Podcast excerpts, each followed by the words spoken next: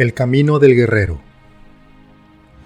Recorrer distancias todos los días nos da la sensación de que avanzamos. Avanzamos en distintas direcciones. Caminamos, corremos, nos tropezamos, nos levantamos, pero nunca nos detenemos. La sensación de no avanzar en alguna dirección no nos gusta, nos desespera y hasta la odiamos. Sería una tragedia quedarnos estancados en nuestros propios anhelos que lejos de proporcionarnos esperanza de un futuro mejor, se convierten en obstáculos insalvables de parálisis desoladora. El no avanzar hacia algún lugar nos atormenta y nos sobrecoge. Es por eso que instintivamente no paramos nunca.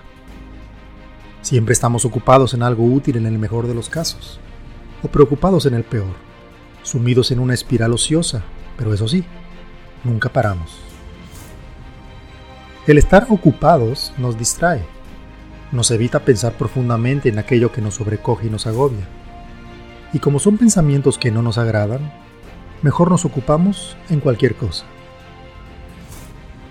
Los periodos vacacionales fueron creados para descansar el cuerpo y el alma del ajetreo diario de nuestro trabajo. Por lo menos, eso es lo que pensamos siempre que deseamos tomarnos unas vacaciones. Así fue establecido por no sé quién, no sé cuándo y no sé dónde. Sinceramente dudo mucho que haya pensado bien el propósito real de tomar unas vacaciones. Lo que deseamos inconscientemente al darnos ese periodo de tiempo, que por lo general es muy corto, es parar. Detener esa espiral de ocupación tan constante, tan intensa y tan abrumadora para que nos brinde la oportunidad de tomar fuerzas, para después, de nueva cuenta, seguir avanzando. ¿Hacia dónde? No importa. Avanzar es la prioridad. Cuando nuestra mente se calma, da paso a la reflexión. El alma se aquieta y el corazón se conecta.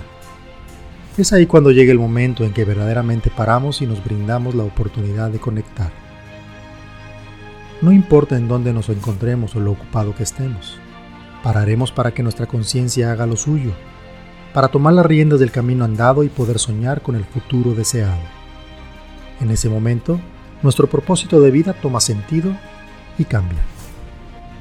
Dice la canción, los caminos de la vida no son como yo pensaba, no son como los imaginaba. Pensarlo así me parece bastante triste, casi rayando en lo patético. Los caminos no los hace la vida, no están prediseñados para que los caminemos de tal o cual manera. La vida solo nos proporciona un escenario vacío, completamente vacío, esperando ser llenado con nuestro andar. Caminaremos nuestro sendero construyéndolo a cada momento, con un dejo de incertidumbre necesaria para no perder el enfoque, con el coraje justo para no perder la fe, y con la constancia suficiente para no perder el paso. Y cuando necesitemos parar, paremos.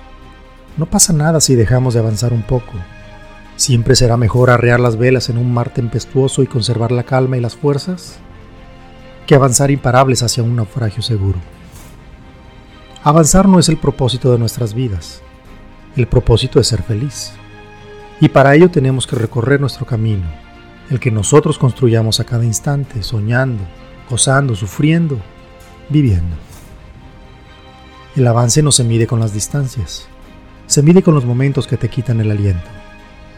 Si caminas y no sientes nada, detente. Vas en el camino equivocado. Pero si avanzas y tu alma vibra a cada paso, felicidades. Seguramente encontraste tu camino. Y avanzo hacia el infinito con la seguridad que mi alma construye el camino del guerrero.